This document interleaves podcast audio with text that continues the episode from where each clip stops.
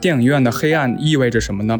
黑暗不只是幻梦的本质。它还弥漫着情色的色彩，给爱和母性赋予象征性的价值，并将其推向神坛，实际上是长久以来榨取女性劳动的意识形态机制。事实上，人类从未真正理解过大山，也从未真正理解自己与山的关系。如果我们把当下的时间花在修改过去和控制未来上，还是会怀着无尽的遗憾被困在原地。但如果我活在当下，就得接受自己的未来有所缺损。因此，浪漫主义的结局是自由。主义是宽容，是行为得体，以及对于不完美的生活的体谅。设想一下吧，每个人出生时是一粒大豆，最后都变成了酱缸中的一部分，不独立、无意识、不分你我。有的这是一种糊状，还有一种奇怪的味道。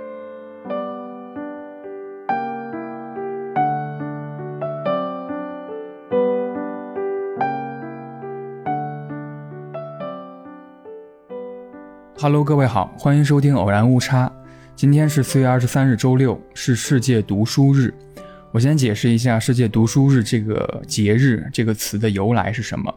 世界读书日的全称应该叫世界图书与版权日，是一九九五年联合国教科文组织将这一天定为一个呃重提阅读与书籍意义的纪念日。为什么是四月二十三日呢？是因为一六一六年的四月二十三日是两位伟大的文学家塞万提斯和莎士比亚去世的日子。那么这一期呢，同样也是偶然误差 FM 读书日的一期特别节目。在上周，我和我的朋友大林，他同样也作为一个开放阅读空间新书坊的店长，我们共同策划了一场读书会。这场读书会的名字叫做“见面吧，想象中的偶然相遇”。我先跟大家解释一下，因为这场读书会非常特别。这场读书会的灵感是我从一部电影当中得来的。呃，这部电影是滨口龙介导演的《偶然与想象》。可能还有人没有看过这部电影哈，我先解释一下。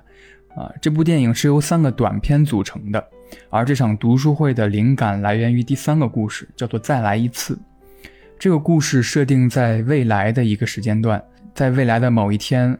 我们突然被一个电子病毒侵略了，这个电子病毒使得我们无法用像即时通讯、微信、QQ 这样的工具，也无法用电子邮件这样的工具通信往来，我们只能用贺卡或者是信件，呃，来通讯交流。有一天呢，女主走在街上啊，突然在拐角碰到了一位她很久没有见的朋友。而这位朋友呢，也露出了非常惊喜的表情。没想到今天能如此偶然的我们相遇，聊得特别开心，边走边聊，呃，聊得特别投入。然后其中一位呢就提议说：“我的家就在附近，要不要我们去我家喝点什么茶水？然后我们继续聊。”等到了他家之后，聊了没两句之后，其中一位突然说：“说其实我很早就想提出来了，呃，你不是那个我认为的朋友，对吧？”然后他们互相。就这样来回确认了一下，他们发现他们彼此都认错了，但是故事发展并没有走向一个尴尬的剧情。嗯，他们说不如再次扮演一下，我们就是对方认为的那个朋友。在这部短片的末尾，他们再次在街上排演了一幕偶然相遇的场景。于是我们策划了这场读书会。是发生在未来二零某某年的某一天，这一天是疫情全面结束的第一天。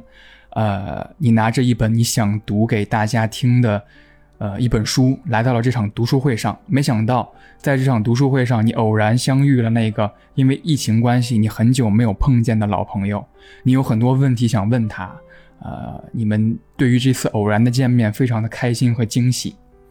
为了能够支撑这个设定呢，我和店长当时制作了好几组的色卡，也就是说，抽到相同颜色的两个人呢，你们就是当天在这场读书会上很久不见的一对朋友。当天来了十个人，加上我和店长，一共十二个人，也就是六组。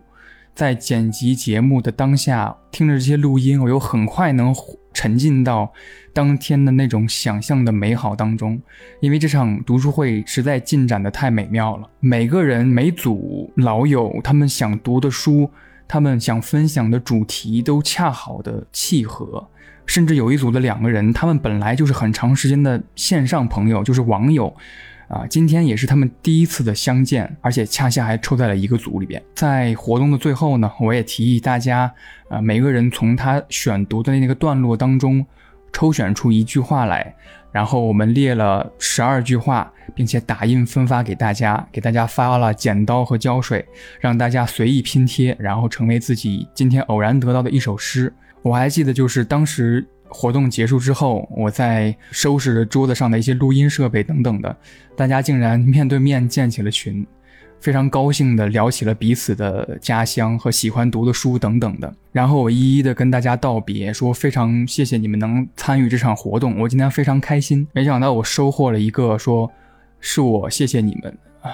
总之这场活动给我带来了比较深刻的幸福，希望能在当下这个不怎么美妙。没有什么偶然见面机会的春天，能给大家一点点力量。那么接下来你将听到整场读书会的录音。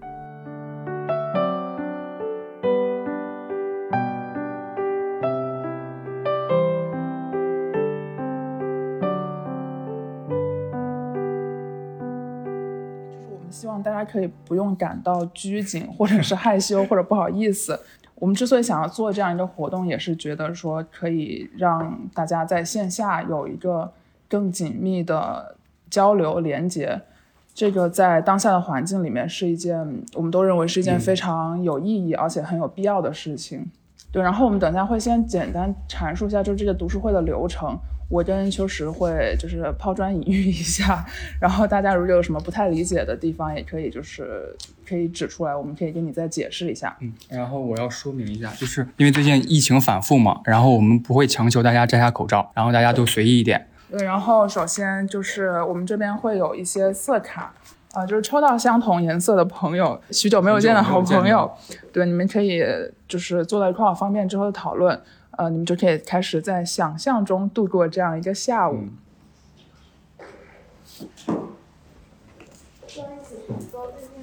呃，都可以，只要你觉得就是交流起来不费劲儿就行。会比较方便。对。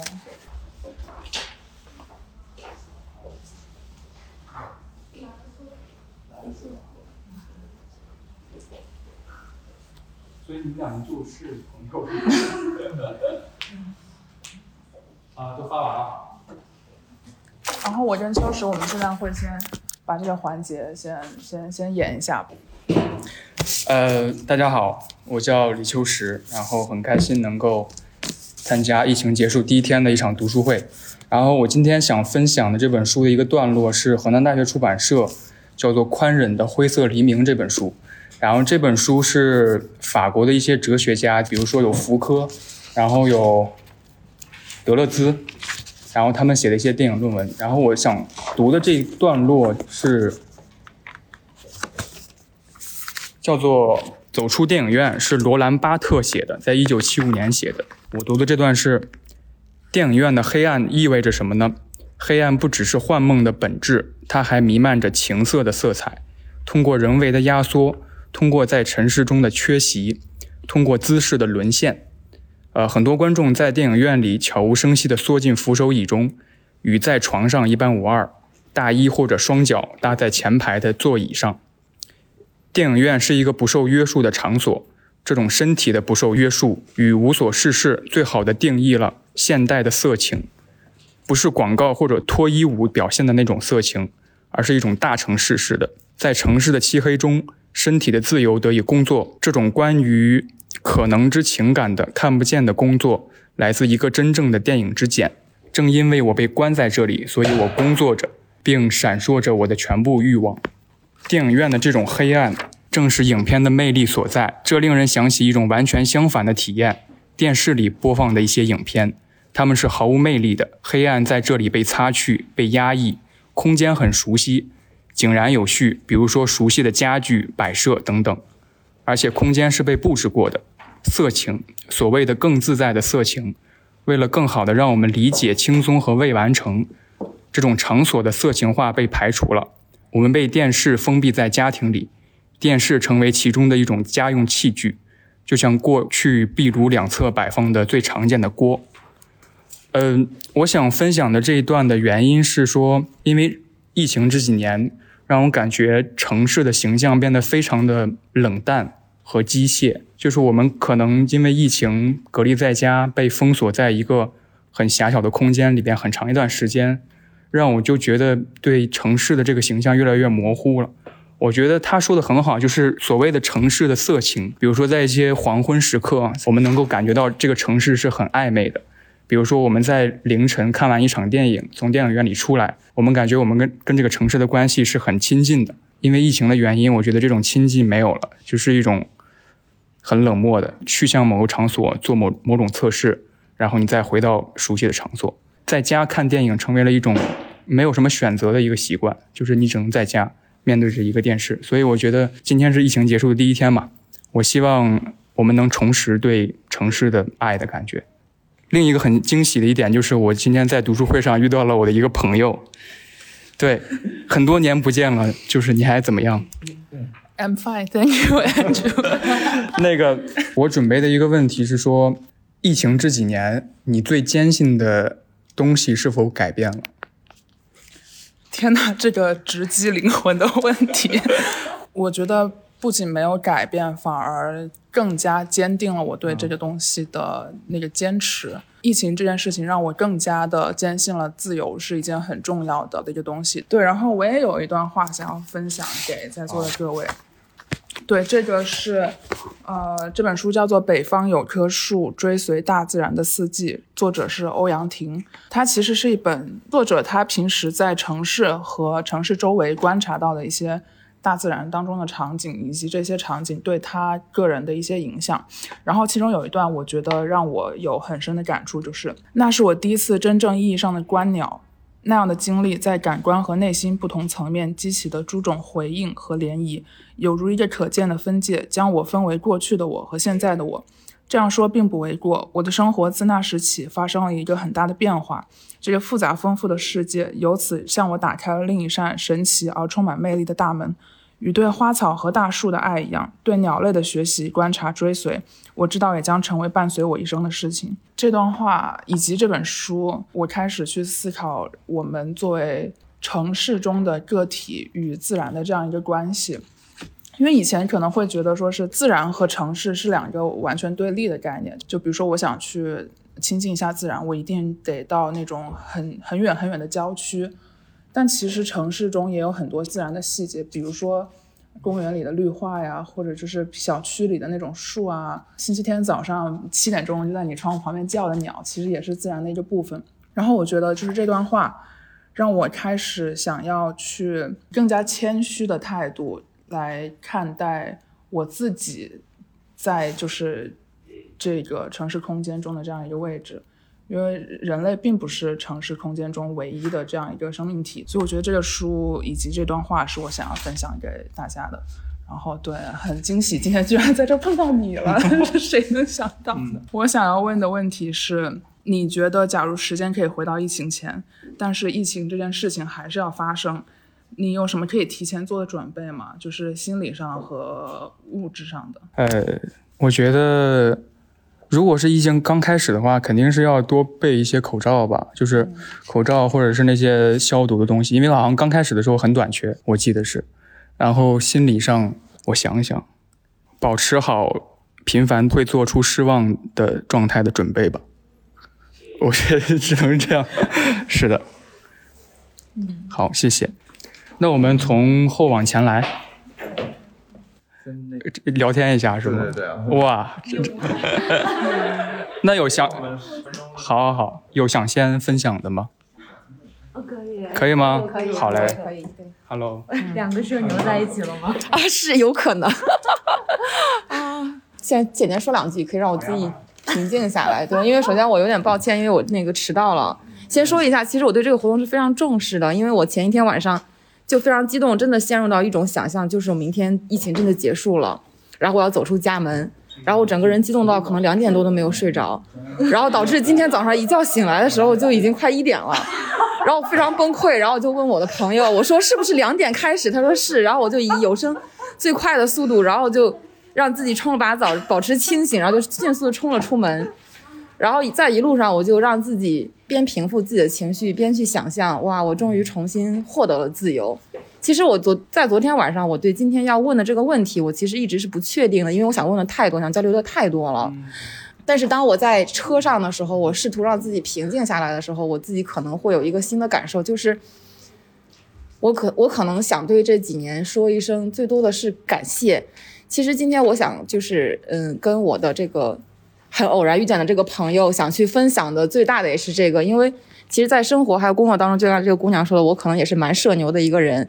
就是这几年，可能就会让人觉得人与人之间的这种沟通和线下这种连接，尤其是真实这种连接，变得特别的难能可贵。然后又结合到我想今天分享的这本书是《寂寞的游戏》，可能要从我个人的感受和和经历说起嘛。就是我其实。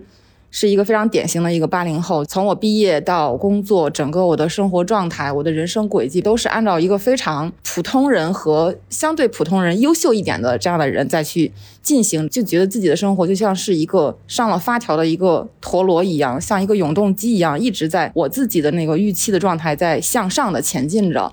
包括我结婚呀，然后生宝宝，然后组建家庭，包括我的事业发展，它一直是一个非常向上昂扬的一种状态。但是整个疫情来了，它其实以我从未想象的一个速度在破坏和摧毁我的一些东西。这个里面其实包括我自己，就是我的伴侣，我的就是我的老公的事业，因为他是那个做影视的嘛，大家知道这影视有多惨。对，这三年我就一直生活在寒冬里面，可以这么说，经济的这种支柱的这种嗯损失吧，会让我从安全感上面会有一些丧失。但是从另一方面，我自己个人来讲，其实我不可逆转的，或者不得不面对和接受的，就是我进入了人生的中年。对，然后我可能快速的要往三十，我在疫情当中进入了我人生的三十五岁的这样的一个状态。但是这几年，这三年，其实对于我的事业来讲的话，它其实也是经历了一个由高峰慢慢往去平谷，或者是甚至往低谷再去走的这样的一个状态。因为我本人也是在互联网工作嘛，我会感觉到。你以前不信的那些东西，就是比如说宿命也好呀，或者是说意外也好，或者是说所谓的中年危机也好，因为我一直还是非常少女的一种状态，我从来不相信有中年危机这样的说法。但是当这一切不可控的因素以突如其来的一个状态袭击你的生活的时候，你会感觉到你整个人是刚开始是假装啊，根本就不没有没有没有任何的改变，我我只要努力，因为我自己是一个非常。昂扬和上进的一个摩羯座，我是坚信，就是生活就是可以通过自己的努力的奋斗的双手去一直保持向上的状态。客观的这些因素都突如其来的裹挟你的时候，你会突然发现，我自己其实是在这些很多东西里面其实是挺渺小的个人自主的这个力量。包括确实我自己工作机会也会有一些调整，然后加上我自己的老公大大概这三年左右，他事业一直是一个比较重创的一个状态。我其实就要回归到我今天要要分享的这本书。其实我是非常最想说的是感谢疫情的这的一个感受吧。就是其实我为什么要感谢他呢？因为我真的人生当中在这几年里面，慢慢慢慢的我回归到了就是自我对自我和和解和认识这样的一个过程。就像这本书，我第一次看这个书就是袁哲生的《寂寞的游戏》。说实话，这本书我非常早的时候就是看那个。就是最早后浪的那个老师吧，朱越老师，就是他推荐这本书，他还没上那个，但是还有书籍之前，我就知道这本书，我其实就买了，但是我一直没有怎么看，因为我可能觉得像袁哲生这样，他如此，因呃，大家都大家都都知道袁哲生这个人嘛，对吧？哈，对，台湾的非常有名的，对一个一个作家，他他三十九岁是自杀的，他整体的人生的那种感觉就是很压抑、很脆弱。刚开始我完全不能跟他共情，我觉得我的人生是永远就是很。很向上的那种感觉，我是充满正能量的。随着疫情的深入啊，对，当我，对，就是这今年年初吧，然后当我重新。再去看这本书的时候，给了我人生，就是给了我瞬间非常非常大的一个一个感受。因为确实也是疫情嘛，然后整个家庭状态啊，包括自己个人的那个心理状态，其实是急需要调节的。跟家里人啊，然后整个就是变得很焦虑。说实话啊，然后就会有很多冲突。后来我们家庭达成和谐的一个方式是每个星期六的晚，星期五的晚上就给我放假。因为以前我是在家里，就是真的还是就是非常主导的一个人吧，就是每周末要带孩子都安排的满满当当的，鸡娃，然后带孩子出去玩，然后呢工作也是，就是要不然就是加班嘛，就是非常的填满了我的空白。然后后来我老公就说，那周五这个晚上我把宝宝接走，你给你放假，就是三十年左右我自己有了第一次这种空隙的这个时间，所以让我就觉得。刚开始其实不知道该干什么，就可能自己看看书啊，或者刷刷短视频，甚至就过去了。然后后来慢慢慢慢，我会意识到这个东西的对我的重要性，因为我在这个尝试让自己沉淀下来、深度去阅读的过程当中，会发现有很多不同的感受啊。所以就当去年年底的时候，其实我的工作也面临了一个比较大的调整，我自己内心其实非常的崩溃，因为。就整个互联网的那个状态吧，就是确实是大家都在，我周围的朋友都在说裁员，然后我就在找工作等等等等，甚至我自己身边并肩作战的小伙伴，很多优秀的小伙伴也被裁掉了。我当时就就会觉得陷入到一种那种恐慌，我自己特别想躲起来。当我那天在书架上再拿到《寂寞的游戏》这本书的时候，我自己有了一种非常非常强的一种共情。所以我今天想分享的就是这一段，他的寂寞的游戏是什么呢？是在树上。躲猫猫，躲捉迷藏。我给大家读一下，我记忆中最遥远的一件事情是捉玩捉迷藏。那是在冬季，我还记得我穿着厚厚的土黄色绒裤，裤袋里有一把超级小刀和几颗白脱糖。每当游戏开始的时候，我和同伴们就像饱受惊吓的老鼠那样四散逃开，急切而慌张地寻觅着一个隐身藏身之处。仿佛这就是天底下最要紧的一件事。现在回想起来，或许这就是为什么我那么喜欢捉迷藏的原因。它一开始就引人入胜，并且充满期待。当扮鬼的同伴处心积虑地想找出我们，我们却在黑暗的角落里蜷缩着身体，紧绷着神经，盯着向我们寻来的同伴时，我总是感到自己深陷在一股漆黑的幸福之中，无法自拔。通常，在这段游戏中最静谧、最美好的时刻里，我会轻轻地从裤袋里搜出一颗压得皱皱的糖果，拨进嘴里，再用那把油亮亮的小刀把糖果纸切成雪花般的碎片，一面品尝烟消云散的滋味，一面咀嚼糖果的甜美。在扮鬼的人越来越接近我，就要发现我的那一刻，我和其他人一样，我也撕扯着嗓子发出。刺耳的尖叫声，然后在争先恐后的赛跑中，和同伴一路狂奔回到游戏的起点。上气不接下气的，我们沉浸在一阵虚脱之中，失去一切感觉。这是捉捉迷藏游戏的另一项迷人之处，它总是把我们带回到游戏的起点，而且从不枯燥。我感觉这一段就像是我自己一个人躲在家里。把自己躲藏起来，把自己的内心关起来，然后我自己静静的去尝着那颗脱白糖，然后咀嚼自己心里那些所谓的失望、不安，还有一些负面情绪的感觉。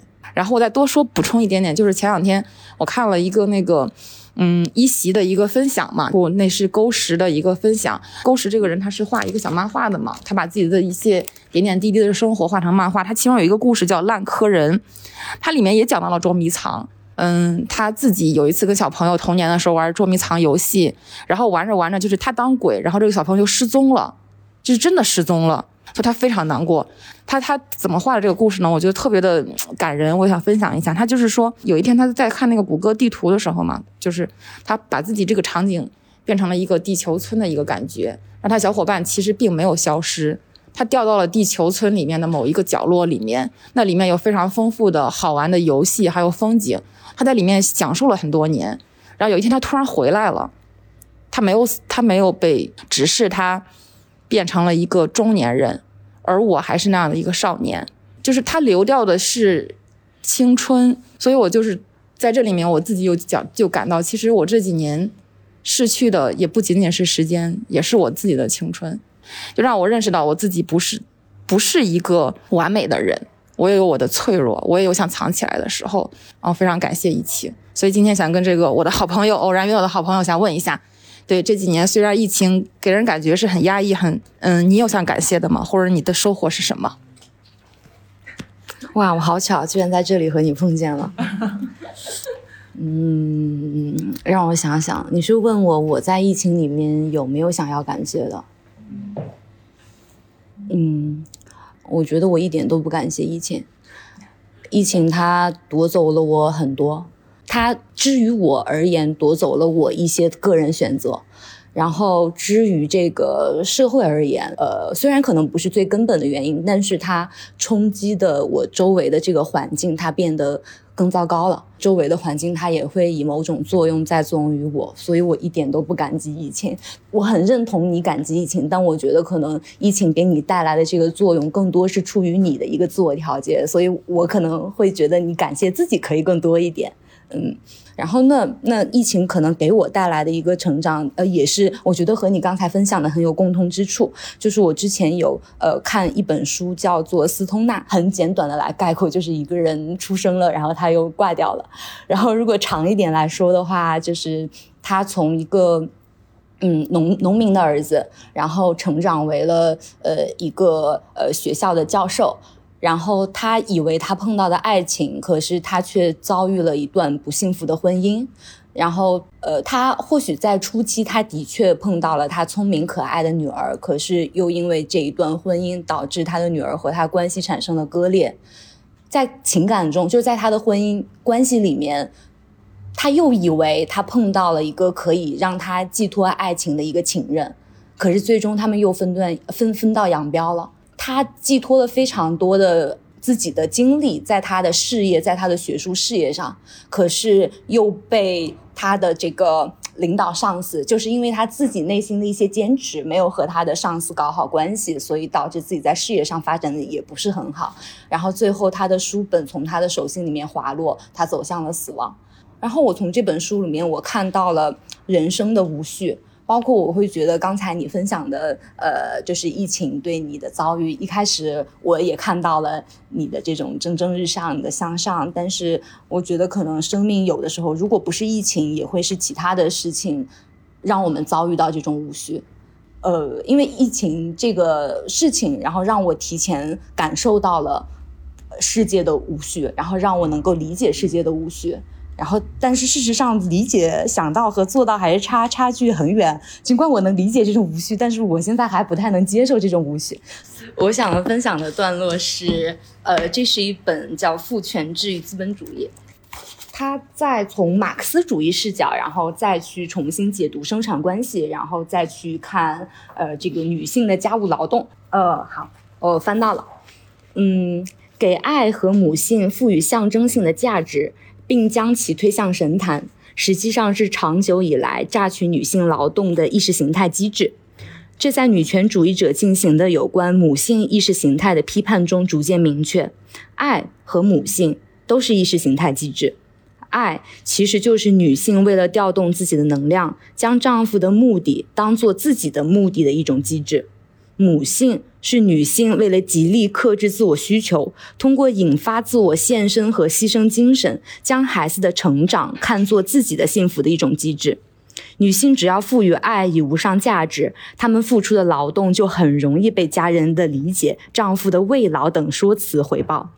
女性是供给爱的专家，也是总在爱的关系中单方面付出的一方。美国社会学家芬奇和格罗夫斯明确地指出，所谓的女性专有领域的关怀照料，实际上是以爱之名的劳动。呃，我想分享的是这一段。然后，我想跟你说，我特别希望你，因为疫情的关系，今天才刚刚解封，我也没有办法去参加你的婚礼。然后，我特别想跟你说的话是，嗯。特别期待你在你的生活中能够拥有拥有爱，然后也特别祝福你在爱里面能够拥有快乐，然后也能够去付出，但是也希望你永远不要被爱绑架。谢谢。然后我想要问你的问题是，我还没结婚，可是你结婚了，然后我想问你对你对结婚怎么看啊？啊，我觉得。爱是非常值得的拥有的生命体验。对，当你拥有一个爱人的时候，你会觉得你的人生会打开另一扇门。我真的，我刚结婚那一两年，我确实是非常幸福，总会跟别人诉说我婚姻幸福的点点滴滴。对，但是呢，也要劝你，就是说要对爱情和婚姻，呃，持有美好的向往，但他也不必强求。嗯，所以也祝福你能拥有美好的爱情和呃婚姻。哦，我还要补充，我我本科毕业有五年，然后疫情占了三年，所以和这个。对，然后呃，我本科耍的好的，我们一共四个人，然后另外三个人两个结婚了，然后其中一个是打算办婚礼，但是因为疫情反反复复一直在推迟，推迟到现在她都已经怀孕了，开始孕吐了，然后还没有去办席。然后另外一个女孩是今天是她的婚礼，然后还对，然后还有一个女孩是她应该呃她是在一段比较稳定的那个恋爱关系里面，所以祝你们啊、恋爱快乐，结婚快乐。谢谢。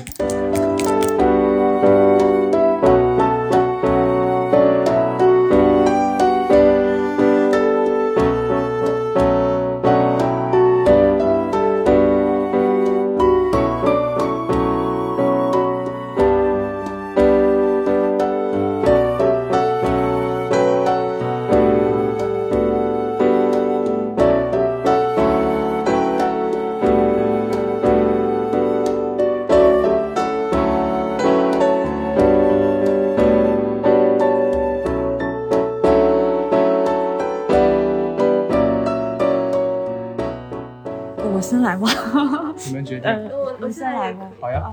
哦，那我先来吧。嗯。嗯。呃，今天是疫情结束的第一天，然后很高兴在现场遇到了我的好朋友，她还是像以前一样美丽。嗯。然后呢，我想分享的这本书是，呃，英国的一个叫纳恩·谢伯德的一个作家，他写的这本书叫《火山》，不知道大家有没有听说过？安娜·谢伯德，他是相当于是一个探险家或者怎么样，他在一生里面就是花费了数百个日子，走过了几千里路，徒步探索这个凯恩格姆山脉。呃，然后他写的很多小说啊什么，都是以他的这个呃山为背景。然后这本书呢是他的一个散文集，是叫做《火山》，它是写于二战的呃最后几年。呃，我很喜欢这本书，是每一次我读的时候，呃，都觉得就是内心会很平静，就像有的人在工作之前会先读两两句《道德经》是一样的。然后这本书它很难以定性，就你可以说像他前言里说的，你可以说它是一本颂歌式的散文诗，也可以说，呃，它是一次诗意的追问，你可以说它是一首赞美诗，可以说它是哲学的思考。也可以说它是这个道家教义的呃混搭，但是呃虽然他是在写登山，在写山，我觉得每个人即使你是不喜欢旅行、不喜欢山的人，你也能从中呃感受到嗯生命生命体验的那种那种丰富性，然后呃你在这个人生中所呃能把握的，然后能体验的这些东西。然后我来读一下他的第一章的。呃，最开就最开头的这个部分吧。嗯，他说，高地上的夏日有时甜美如蜜糖，但有时它也可能带来一场狂风暴雨。对爱它的人来说，两种模样都好，因为它们都是其本质属性的一部分。我想在这里求解的疑问，正是如何理解它的本质属性。而要想理解，就必须亲历，这可不是一时半会儿就能轻易达成的目标。对我们身处的焦躁时代来说，这个故事的进展实在太过缓慢，也无法为各种急迫的问题带来立竿见影的重要影响。然而，它自有其罕见的价值。首先，它校正了人们狂妄的自我判断。事实上，人类从未真正理解过大山，也从未真正理解自己与山的关系。不管我在山里走过多少次，这片重峦叠嶂依旧能为我带来冲击。试图了解大山的道路永无止境，我永远不能说自己对他们已经熟知如新。凯恩格姆跨越了许多平方英里的区域，域内有许多湖泊以及海拔超出四千英尺的山峰，但这也只不过是现实的一个单薄影像。就像所有最终对人类有意义的现实一样，它应当是一种心灵中的现实。嗯。对，这是我想分享的部分。我觉得就是疫情期间就一直都没有机会出去旅行，但是就像刚刚的朋友分享的，有的时候你不能向外旅行的时候，你就会在自己的生命体验的内部去旅行和探索。呃，然后我想问我的朋友的是，嗯，你觉得如果没有疫情，你现在会在哪儿做什么？会有什么改变吗？呃，因为我觉得疫情给我带来的最大的变化，就是可能会让我，嗯，比较矛盾。呃，疫情之前，其实我也是一个特别爱旅行的人，就是我每到寒假和暑假的时候，我就会采取一种游学的方式，然后去到不同的国家，然后就是也可以玩一会儿，也可以学一会儿，然后这样来安排我的生活。但是同时，我又是有一点点，就是嗯，挺害怕跟人。交流的这么一个性格，嗯，所以我就会呃，等到疫情之后，虽然好像我没有呃更多的机会去呃出去玩了，我丧失了很多这样的机会，但是有的时候我觉得，如果要在疫情之下，我有安静的有很大很长的时间在家里，呃，去工作的时候，嗯，反而我觉得嗯，没有一些被迫社交的时候，可能觉得还会挺舒服的，所以我现在就是一个很矛盾的心理，有的时候觉得好像。一辈子就这样也没也没什么问题，然后不用强迫跟别人去 说话，嗯，然后但是又说为什么我就不能出去玩，然后自由又被限制，所以我就感觉我这几年疫情，嗯，一直就是一种比较纠结的状态，所以反而推动我，因为我可能就是做事会比较慢，然后就因为这个原因，可能让我重新审视了一下对时间的那种安排，嗯，可能如果我现在时间如果空闲了，那我就抓紧时间去做自己喜欢的事情。如果要是嗯暂时没有办法被限制了的话，那就先安于现状，然后找到一个心理的平静吧。我感觉是这样的。就是就是我我我想分享的一个段落，就是呃一本关于旅游的一一一本书，就是就是呃对，就是在北欧，然后凛冽的世界的尽头。因为我原来有有一有一段时间有一个机会就在芬兰一直呃学习，呃然后就是我特别喜欢那儿的就是森林。哈，还有他的那个呃桑拿，还有他人和人之间的那个。对对对对对，就是，呃，他们就是在桑拿的时候，他们会平常那些人会很有社恐，但是在桑拿房的时候，他也会敞开心扉，然后不认识的人，然后也可以聊天，而且他的那个森林，嗯，就是可以去，就是享受他的那种自然之美，就特别是我特别喜欢的一种生活的状态。然后这个里面是不同的，呃，就是人分享了北欧五个国家，然后他们在那儿的一种生活的方式。然后其中他有一段提到说，森林是生命的寓所。而，北欧的冷峻地貌有着震慑、呃威慑人类涉足的气势。气势，然而森林和湖泊又展示了温情的一面。葱郁的树木、碧蓝的湖泊、长满繁花的草地，是北欧夏秋典型的日常景色。这些景色对我而言更为熟悉与亲切。毫不夸张地讲，在我居住的地方，每一片森林中都能找到湖泊。我们在树下采完浆果，再跳到湖里游泳，看着太阳在地平线上迟迟不肯落下，散发着多一点、再多一点的暖意。我想，这就是极北。土地上最大的慈悲吧，就是给我的感觉就是，嗯，可能人和人之间都是不一样的，但是在这个环境中，可能我更能找到一种宽容的感觉，就是我无论说什么做什么，然后都可以被理解。啊，这是我想分享这段话的，嗯，理由。嗯。有什么问题想问你的老友？就是疫情已经过去了嘛，然后你现在最想见到的人和最想做的事是什么？我最想见到的人已经是你，我已经见到了。然后，呃，如果疫情结束了，我可能还是会去旅行的。对，因为真想去的地方嗯，去就去芬兰吧。对，我们可以去森林，还可以去泡桑拿。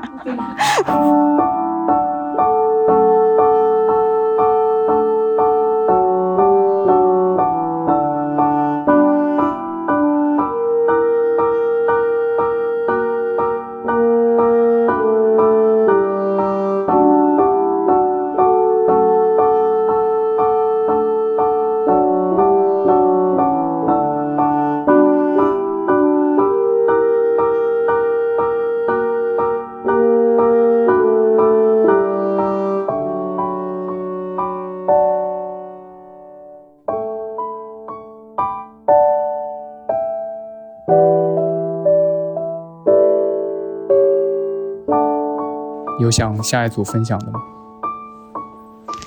首先，我很抱歉，就是我在来之前没有很好的领悟这个活动，我们也没有，导致我我今天带的这本书其实是我看的一个上下册的下册，所以我介绍一下这个书的内容吧，我就不具体的念了。这个书是是一个就是民族学家的一个教授，叫加达拉的神迹，就是我在新书房买的书，然后。然后他他写的是这个民族学的教授呢，跟他的妻子还有儿子，嗯，在非洲的一个所谓的一个探险，了解非洲的一些巫术。这其中的第一步，他们的女儿在非洲因为意外去世了，然后他他的妻子又陷入一个非常一个绝望的境界，然后导致他加入了一个新兴宗教。然后我通过这个，我就。在想人，我觉得一定要有一自己的信仰。你不管是信仰什么东西，如果你太空虚，你没有信仰的话，你一定会陷入一个很很无助、很绝望的状态。疫情这几年吧，我觉得对我来说没有什么特别大的影响，因为我本身就不是一个嗯，像各位这么对，因为我之前因为我。我本身是忧郁症，而且还挺严重的。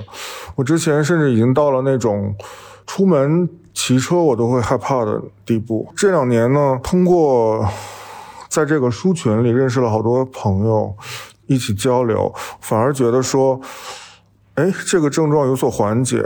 而且我觉得，就像刚才这位朋友说的是，本身就是社恐，这个疫情正好给了我一个借口，我可以不用社交。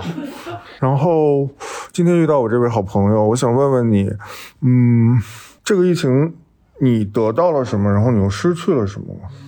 嗯，这是我准备的。，Hello，好朋友，好久不见。嗯，嗯，我觉得我失去的很多东西是在现实当现实生活中当中的一些选择吧。呃，疫情之前一些对生活的计划和安排，因为疫情打乱或者是说受阻，对。然后是呃，得到是什么？就是在这段时间，因为呃，生活很动荡，社会很动荡，就是每个人都非常的陷入每个每个人的情绪都会陷入到呃或焦虑或者不安当中，所以在这个当中，呃，我的情绪变动也非常非常的大，但是。就是说，如何去解决这种呃焦虑和不安的情绪？然后我尝试着去跟朋友交流，然后尝试着去自我疏导，然后也是对自我的认识有了一些更新，包括自己想要什么样的生活，以及能够得到什么样的生活，自己的局限性在哪里？我觉得都有一些更深刻的认识吧。我今天。拿来的这本书叫《也许你该找个人聊聊》，对，对，我觉得就是跟今天的主题很搭，然后就是也跟我刚刚讲到的内容有关，就是说，嗯，在。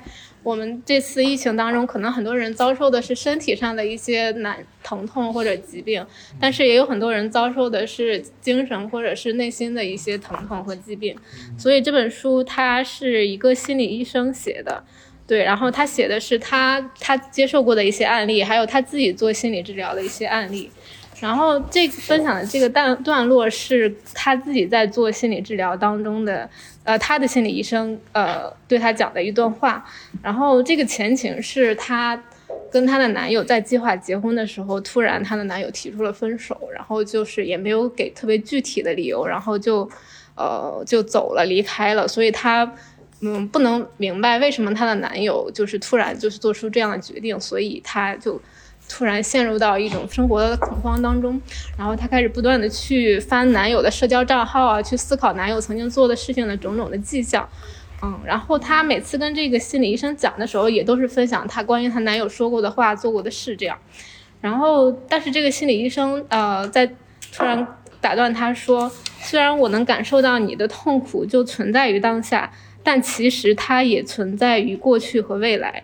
心理治疗师经常都会谈论过去是如何影响现在的，我们的过往如何影响我们的想法、感受和行为，而我们也会在生命的某个节点意识到，必须放弃虚构关于美好过往的像幻想。如果我们不能接受历史，就无法重来这个概念。比如想要父母、兄弟或伴侣去重新理顺许多年前的事，那我们就会被困在过去。改变和过去的关系是心理治疗当中很重要的一部分，但我们却很少谈及与未来的关系，也同样会影响当下的情况。我们对未来的看法和对过去的理解一样，都会成为阻碍我们做出改变的绊脚石。呃，你其实不只是在当下失去了一段感情，也失去了在未来的情感情。我们总是倾向于认为未来是还没有到来的事，但却每天都在自己的脑子里构建未来。当此时此刻的一切支离破碎时，与之相关联的未来也会随之瓦解。如果没有了未来，那一切情节都将被改写。可是，如果我们把当下的时间花在修改过去和控制未来上，还是会怀着无尽的遗憾被困在原地。当我在网上暗中观察男友时，就像看着他的未来在我眼前展开，而自己却被冰封在过去。但如果我活在当下，就得接受自己的未来有所缺损。对，我觉得这段话可能跟我们很多人在疫情当中的经历也很像。就是因为我们因为疫情的突然的这种袭击，改变了我们过去对未来的一些畅想，然后活在当下的痛苦，或者是说当下的不确定，就会对未来产生更深的一种恐惧。嗯，我自己这两年也一直在面临这种状况吧，包括工作和学习当中，就是这种对生活的不确定性带来的呃一些恐惧或者一些焦虑。对，所以我想问一下我的朋友。对你曾经遭受过这种呃对未来的不确定性吗？以及你是如何去试图试图面对这种状态？正好前两天有一个朋友跟我聊天，说他四十岁了，然后也没有。然后我说，你是觉得说没有孩子是觉得老后无靠，还是说你喜欢一个孩子？然后他说他觉得是，他可能觉得老后无靠。我说，如果你现在就想到未来这么多年以后的事情，那你的这个当下你要怎么过？没有孩子这个事情，因为他一些他因为一些原因没有办法有孩子。我说这个事情你改变不了。如果你现在就想到那么远的未来，这个人生就更不美好了。所以我觉得，就是活在当下吧，就今天开心一天算一天。谢谢谢谢这组朋友。呃，那我们下一组想要分享的朋友是要不两组？哦，对，还有两组。我先分享分享这个书吧。嗯，我分享的这本书是呃以赛亚·柏林的《浪漫主义的根源》。呃，以赛亚·柏林是一位英国的哲学家，然后他生于一九零九年的。呃，俄罗斯，所以目睹了这个俄国革命，然后在青年的时候随父母前往英国，后来就是一直在在在英国求学，然后呃成为一个非常著名的这个这方面的学者。就是浪漫主义是思想史上一个比较宽泛并且重要的一个思潮，然后它主要就是分析这种思潮它的这个。呃，根源它对古典思想的这个反叛，以及在这个宽泛的浪漫主义流派里边都有哪一些具体的倾向等等这些。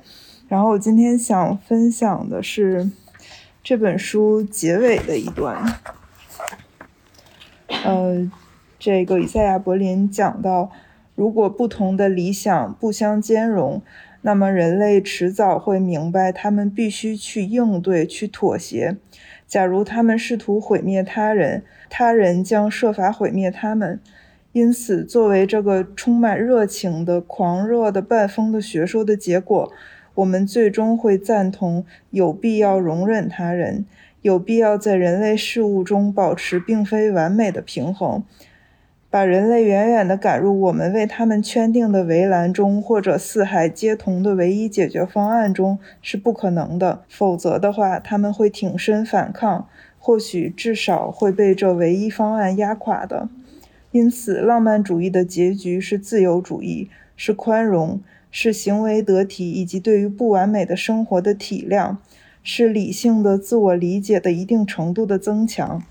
这个就是想分享这一段，是因为就是我其实嗯也挺意外会遇到会遇到你的，就是我觉得可能这么 形而上的东西，可能并不是你会很喜欢或者是没没没不会不会。哦，我刚才特别想问这个书。哦，我我觉得其实思想史，人类的思想史还是挺有意思的，它并不是一个。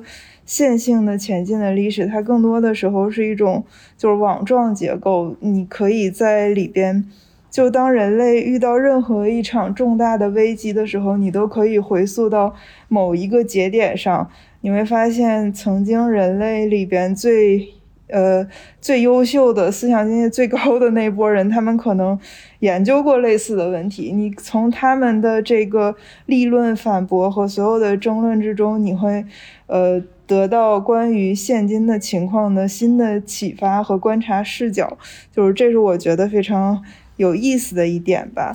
嗯，而且无论是在多昏暗、多绝望的情境之下，你回到思想史上，回到曾经让人类绝望的境遇境地之中，你会发现，在嗯，在人们对这种类似的情况的反抗之中，总能找到希望和火花。因为其实疫情的这几年，对于我们来说，都处于一个人生在不停的选择的一个一个阶段，所以我想问，就是这几年，嗯，因为你的生活环境其实一直是一个比较多元的环境，就是我想问一下，嗯，疫情对于你的这个你观察世界的视角，包括你最后选择。在哪座城市定居有什么影响吗？如果是在国内的话，尤其是最近几个月上海的事情吧，共情特别多，真的就是每天都特别遭殃。我目前是在北京嘛，一直在北京住，然后觉得可能只是侥幸而已。但是上海，我之前我觉得是很很了不起的城市，上海很最大的国际都市，而且在民国的时候或者在清朝的时候就有一些。有些租界嘛，然后在民国的时候，它没有受到任何历史的影响，上海就一直很很很繁华。哦，我分享书是呃纳凉美智四十八个女孩，其实这本书是光边看书边欣赏它那个图册的，这本书都不是我的。这对对对对对，这个是我从我们家那个图书馆借的，一下对对，我们我不是我们家。我们家附近的图书馆借的，然后他其实可以边看书，然后就边欣赏小册子。这个书的原因是因为比较卷嘛，就是现在是比较卷。我是上午需要看工具的书，我学的项目管理，然后我要下午去看那些就是如何管理情绪、不要焦虑的那种书。然后你有时间才能抽出一些。其实奈良美智，纳凉美智的话，你其实能够发现，就是他的一些画里边，他是有情绪的。还有一些愤怒的东西，然后我们现在社会教我们不要去表述愤怒。你如果在陌生人面前表现你坏的情绪，那你就不是一个，就是一个无能的人。我就偶尔看一些纳良美智的那些画，然后还有一些他那些书，就是一些小的愤怒的一些图片吧，然后一些情绪的东西，就特别治愈的东西。他这个本书是给一个杂志做的封面，然后他会写一些小的蹩脚诗。因为上班都是大家都是那种僵尸嘛，就是上班地铁路上都挺那什么的丧的，然后你某一瞬间你就能看见宇宙，就这种感觉。他写的比较浪漫的一首啊，就是月亮。你在夜雾中迷迷糊糊，森林的动物们正在安睡，海水映出璀璨的星群，群员们在上面仰望，到底是多久之前？无数时刻流过，无数记忆，标在宇宙地图上的记忆场所。持续旅行，毕竟寂寞。在小屋上，小簇的月。其实这就是很碎碎碎念的那种浪漫的诗体，但是它你实际说要表达什么，也没有表达什么，都是那种碎碎念的情绪。疫情期间怎么保持这种浪漫的这种，就是如何会想到看这种书，然后你在生活中怎么去把这个书应用到生活中，主要做到那种尽量去浪漫。因为如果这个时代我去提浪漫两字儿，我觉得很奢侈这个东西。嗯，我觉得在这样一个时代，好像说很多事情，特别是一些抽象的概念，都变成奢侈的了，包括浪漫，包括自由，甚至包括希望，都会觉得是奢侈，甚至是负罪的。但是这些其实都是人的很本能的一种渴望。嗯，就是不管在再糟糕的境况之下，人都会希望有这些东西，并且被他们所鼓舞到。就我觉得，如果感兴趣，就去就去阅读。就是我觉得，阅读本身就是一种自由。我我不知道，我不知道有没有有没有回答到，就坚持阅读这样的。对，嗯，呃，大家好，我今天就其实很巧，我和我朋友今天真的也是第一次见面，就是我们两个之前是在网上。对，所以这回也是我们两个第一次线下见面。然后他和我发来这个活动的时候，我当时手边就只有这一本书，叫《一碟腌菜》。这个是前大概三月多，然后读库他搞活动，然后我就疯狂购入了好多本。然后因为我是前段时间从我家那边刚来北京，然后走的时候特别匆忙，然后其他买的那些书都是很大很厚，没有办法拿，然后我就随手拿了一本这个。装在我的包里，我说我可以车上或者什么时候想看看一下。其实这本书就是它没有什么很高深的思想，也没有什么很动人的故事，它就是在讲我们作为老百姓每天在吃的榨菜，然后包括豆瓣酱，然后包括一些腌鱼，就是这种非常普通的佐餐的小菜。因为腌菜它本身发明就是因为。之前大家的食物不够吃，所以要以某种方法把它来进行调味儿，让它更适合搭配米饭吃，同时也能让食材更好的保存下来。然后联想到现在就是疫情，然后大家从最开始吃饭的时候自己买菜，然后自己动手做饭，然后到现在可能连菜也买不到。就是我们已经忽略了，就是腌菜这种东西。就是我们在之前也遇到过食物匮乏的时候，然后当时的人们是怎么把它做成一种新的东西，把它保存下来的。然后还有一个我想说这个书的原因，是因为就是我遇到疫情的时候，其实我还在上学，就是我没有出社会。嗯，最最一开始就是武汉最严重的时候，我在家；然后在上海这回的时候，我也在家。就是这两次我觉得非常严重的时候，其实我都没有去自己真正的去感受到疫情对我带来的影响，因为我都在家里，在家里，呃，就是你什么都不用愁，基本就是吃饭啊，然后什么包括口罩啊这些你都不用愁。然后这次是因为我就是。必须要实习，所以我从我家来了北京。但是在来之前，本来已经说好要来北京，但是突然和学校沟通，学校又没有办法让我回宿舍住，就有一种突然一下子被抛出来，然后要独自一个人，不仅要面对去一个陌生的城，也不算陌生吧，我本来就在北京上学，就是突然要到这个里面自己住，然后同时还要面对当时。疫情政策一天一变的这种不确定的风险，就是让我有一种突然被抛出来的感觉。然后在看这本书的时候，就会让我找到一些和家里面可能就是联系更多的东西，因为在家里面我们日常也会吃这些腌菜。然后我想来分享的，就是我一直在找啊，我说到底有哪一段可以很好的来概括我的感受？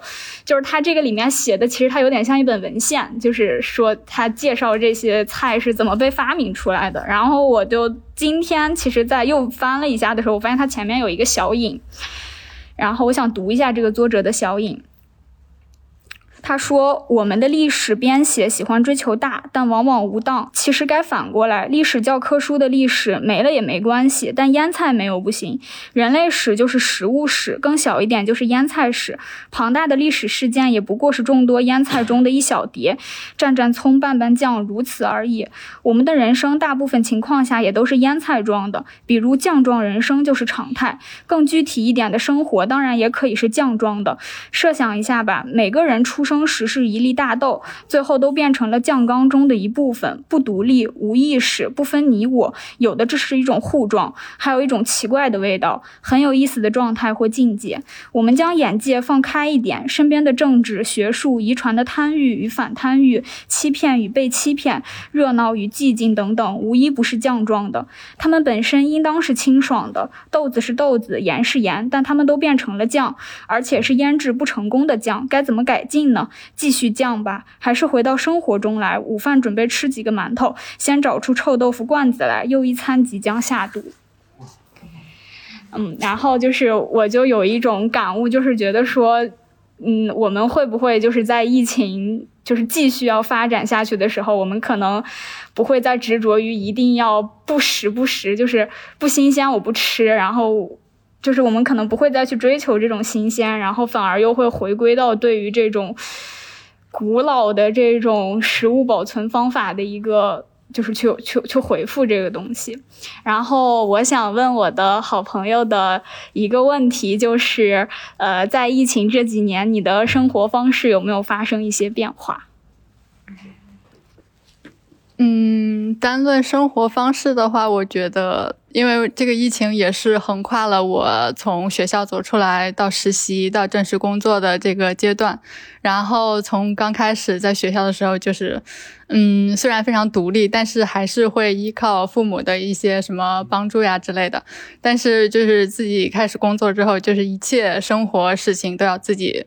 开始照料。之前我是一个完全不会做饭的人，现在就必须要学着去怎么从炒个菜呀，然后做家里那种比较高难度的什么面面食之类的。嗯，我觉得这是一个很大的变化，半独立的状态到完全独立的状态。嗯，选读的是一本一个叫欧维的男人决定去死。然后欧维这个人，他是因为就是失去了自己的挚爱，他一直就是一个孤家寡人吧，他想要去寻死。这本书的开头就是这样的。然后选读的是一个到这本书差不多结尾的时候，死亡是一桩奇怪的事情，人们终其一生都在假装它并不存在。我们其中一些人有足够的时间认识死亡，他们得以活得更努力、更执着、更壮烈。有的人却要等到他真正逼近时，才意识到他的反义词有多美好；另一些人深受其困扰，在他宣布到来之前，就早早地坐在等候室。我们害怕他，但我们更害怕它发生在身边的人身上。对死亡最大的恐惧在于，他与我们擦肩而过，留下我们独自一人。人们总是说欧维刻薄，欧维一点都不刻薄，他只是不会嬉皮笑脸罢了。难道这就要送去判刑？欧维可不这么想。但当他不得不亲手埋葬世上唯一理解他的人时，还是会心碎欲裂。没有什么时间可以抚平这样的创伤。时间是一桩奇怪的事情，大多数人只为了未来生活。几天之后，几周之后，或者几年，每个人一生中最恼人的那一刻，可能是突然意识到自己已经到了回忆比展望更多的年龄。当来日无多的时候，必须有别的动力让人活下去，或许是回忆。午后的阳光中牵着某人的手，鲜花绽放的花坛，周日的咖啡馆，或许是孙子孙女，爱是桩奇怪的事情，它来的出其不意。然后想分享这段是，也是因为就是刚看到一个话题，说是一株盆栽快死了，告诉他一个活下去的理由。然后下面有一个很诗意的回答是：活下去，因为明天是晴天。想问一下我的朋友，就是我们会在生活中面临着很多这种不确定的时刻，或者是说一死亡是一直伴随我们，然后在这种既定的目标下，或者是就是中期的归宿下，面对这种情况，你会选择给自己生活留下什么样的意义？就是当你晚年回想起来的时候，就觉得很有动力，很美好的那种回忆。这个问题还真 挺大的，嗯，我觉得，嗯，我不知道怎么回答，就是因为我是那种一想起来死就会非常害怕的人，就是控制不住自己，就会一直想，一直想。然后我非常害怕的是，如果我死了的话，那我就对于周围的一切都感受不到了。就是这个感受不到，是让我觉得最害怕的东西。然后，然后如果用这个反推的话，那我到底想留下点什么？那就是应该是我会从从现在开始，就是从每一分每一秒钟都去。尽力的去感受，感受身边的一切的东西。我想起来，我之前还在家的时候，我们家那儿有一个街心公园，然后那边就是城市里面的公园，一般就是会被老年人占据嘛，跳广场舞。然后那个街心公园里面有一波老年人，他们每天下午大概在四五点的时候，他们会在那儿集体蹦野迪。就是就是真正意义上的蹦迪，不是跳广场舞。然后他们在蹦迪的时候，他们还会喊一些自己的口号。就是我记得其中有一句是什么什么“喜羊羊和灰太狼”，然后怎么怎么着，总之就是让你觉得真的很朋克。然后他们的年龄大概基本也都是在，我觉得有就是至少是六十五以上到七十岁，就是这这这个这个中间，就是当时让我会有一种就是。因为我当时天天其实也在家，当时疫情已经起来了，然后但是他们那种就是会让我觉得生命真的是非常非常有朝气、非常蓬勃的，然后非常有力量的那种存在。就是他们已经可能到七十岁到八十岁，他们已经是面临要去真正思考死呃真正去思考死亡这个话题，但是他们都尚且如此，那我还有什么可思考的呢？就。就真的就是只有好好感受当下，好好去享受生活。哇哦，谢谢大家，就是就很有感触，就包括您刚才说的那个捉迷藏那个事儿。呃，我之前就是我来刚来北京一年多吧，然后跟我印象中的北京好像不太一样，就是没有什么活力。然后跟朋友聊的时候，他跟我说他是北京待好多好多年的一个人，然后他说他说现在的北京的年轻人都藏起来了。然后我就哦，我好像懂他那个意思了。然后包括刚才您说的那个，了解一座具体的山，就选的那个段，就是疫情刚开始的时候，我会跟我朋友玩一个游戏，就是翻地图册，然后幻想我们在某个省的 某个市的某一座山上。对，然后非常感谢大家。然后接下来一个环节就是，呃，你们要选出你们选读的那一段中的一句话，然后告诉小林店长，然后我们之后会打印出来，可以随意拼接。选好的就可以告诉我们。就这几句是吗？就应该是。我好喜欢这句。继续讲吧。对，还有吗？没有。好，我来。我工作着，并闪烁着我的全部欲望。并闪烁着我的全部欲望。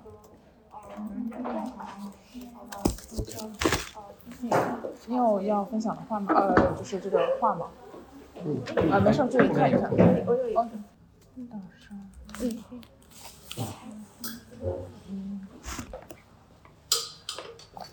持续旅行，毕竟寂寞。哦，后面还有吗？这句？嗯，就是这句。持续旅行。我觉得好多大家都分享好多跟有城市旅行有关。持续旅行，毕竟寂寞。啊，感觉在小小屋上边，小屋上方，小七的月。OK。小憩的月。好，我要给你推荐一下，奈良美智给中国人给中国读者写了一本那个书，是吗？他的自传，对，推荐给是那个哦那个普瑞出的。嗯，非常精美，很好的作品。嗯，人，哇塞！我上学的时候都没有这么认真的做过笔记，我的天哪！这句吧，人一旦开始躲藏，便很难停下来。OK，人一旦开始躲藏，就很难停下来。变很难停下来。OK，好，还有吗？这一句可以吗？我总是怀念一个，太长了，其实我最喜欢这一句。稍稍微有些长，那就这句吧。好。大家还有朋友就是嗯，分享完了，都都分享完了是吗？哦，打了。那稍等，我把它打印下来。哎，字再大一点。嗨嗨。感觉是一首很美的诗。感觉它本就这个顺序就就字够大吗？再大一点。OK，OK，OK。然后我去答，还是你可以答？呃，没事，我。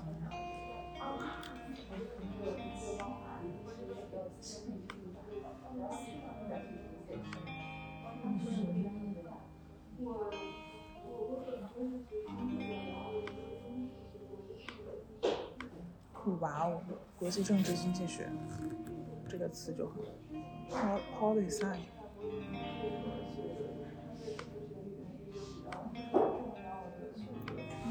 呃，我看有陆续，好像是不是贴完的？有没有想分享一下自己的诗的？那我来读一下我的。时间是一桩奇怪的事情，活在当下就得接受未来有所缺损。在小屋上方小憩的月，在人类事物中保持并非完美的平衡。以爱之名的劳动，我工作着并闪烁着我的全部欲望。继续降吧，痛狂笑不醉，酷睡嘲叫者。人一旦开始躲藏，便很难停下来。持续旅行毕竟寂寞，每一片森林中都能找到湖泊。事实上，人类从未真正理解过大山。哇！好，还有想分享的吗？